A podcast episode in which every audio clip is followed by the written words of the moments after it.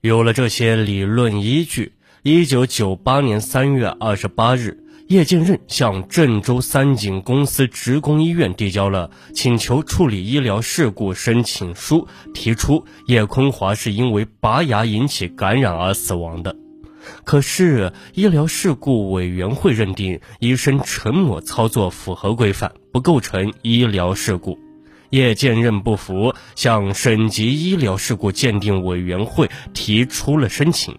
在调查过程中，叶剑任发现，由郑州大学第一附属医院提供的一份病历显示的日期是一九九八年五月二十二日，此时儿子已经死去了四个月。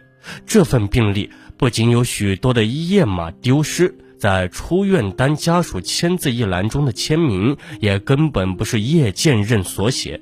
可这份病历竟被鉴定委员会作为主要依据，最终认定不构成医疗事故。这样的结果让叶剑任对儿子的死因更加怀疑，他继续的递交鉴定。一九九九年，郑州市河南省医疗事故鉴定委员会两级三次鉴定结论明确一致：因拔牙引起中枢神经系统感染证据不足。叶剑任怒了。他将自己的名字原由叶健康改成了叶剑任，任是任务。他发誓余生最大的任务就是为儿子讨回公道。他自学医书时，就把儿子用过的书包和笔放在面前，让天堂的儿子盯着自己，督促自己好好学习。不久，叶剑任有了一个发现。儿子在郑州市中心医院就诊时，医生给他开了零点一五剂量的口服药，远远超过了正常剂量，这也可能与儿子的死有直接关系。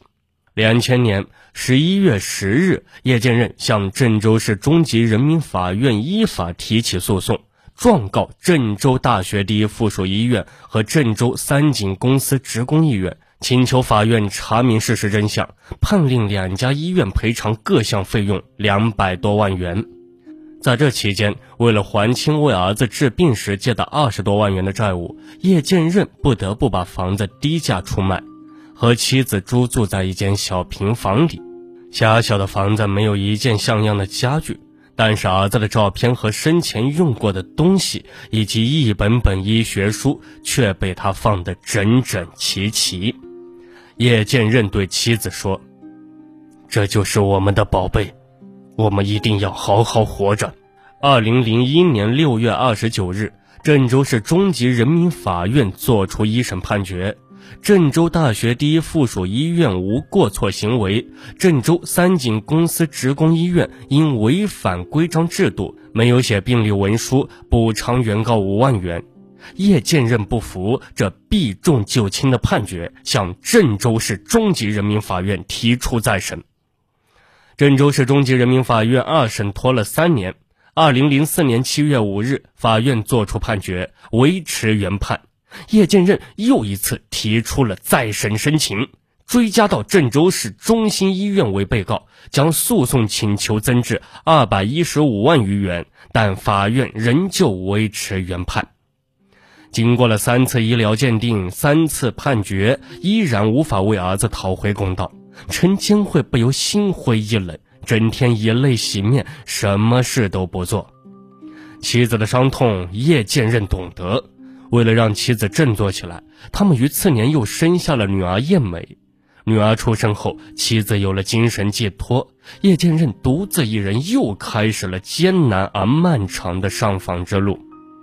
有一次，叶剑任好不容易进入了某单位的接待室，满腔希望却被一句话浇灭：“你这样的事呀，我们见多了。你看这里垒成小山样的上访材料，领导哪有时间看呀？还是回去吧。”叶剑任只好强忍内心悲愤，默然离开。审理不行，就去北京。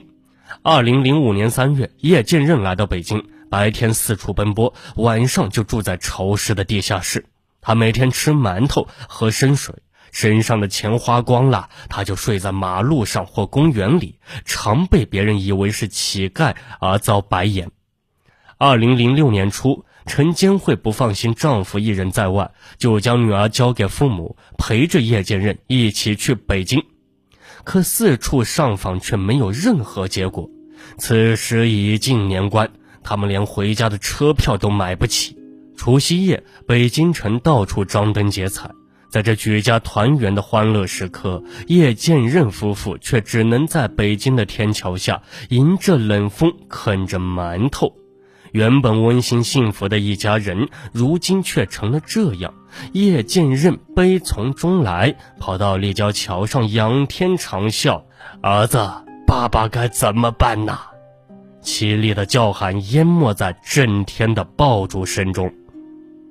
叶剑任的执着最终让事情有了转机，在国家卫生部上访接待时，一位年近花甲的法律工作者接待了叶剑任。他很同情叶剑任夫妇的遭遇，答应帮他们把材料递到有关领导的手中。在这位法律工作者的引荐下，叶剑任夫妇见到国家卫生部信访办公厅的一位领导，看了这份医疗事故鉴定报告后。这位领导气愤地说：“这都不算医疗事故，还有什么算医疗事故的？”在他的支持下，十年上访路终于是峰回路转。二零零七年，河南省常委、省委政法委书记李新民第一时间作出批示，由省委政法委常委副书记李成先亲自承办督办此案。二零零七年六月。河南省高级人民法院裁定撤销该院民事判决，撤销郑州市中级法院民事判决，发回郑州市中级法院重审。二零零七年十一月二十三日，该案再次在郑州中级人民法院开庭审理。叶剑任提供了三份新的证据，其中北京民生物证司法鉴定所制作的司法鉴定咨询意见书和司法检验意见书。证明叶坤华在郑州大学第一附属医院的住院病历存在重新抄录、删除、压缩、损毁、灭失病历以及被剐擦、涂改、添加及拼接等事实。出院单中家属签字一栏中的签名不是叶剑任本人所写，属伪造。另一份重要的证据则是卫生部的一个文件，文件规定。不能如实提供相关材料或不配合相关调查，导致医疗事故鉴定技术不能进行的，应当承担医疗事故责任。在庭审现场，曾经茫然无措的叶剑任成为了理论扎实的医学专家。他义愤填膺地说：“郑州市三井公司职工医院在给叶坤华诊疗护理过程中存在明显过错，对孩子的死亡有不可推卸的责任。”郑州大学第一附属医院也存在医疗过失。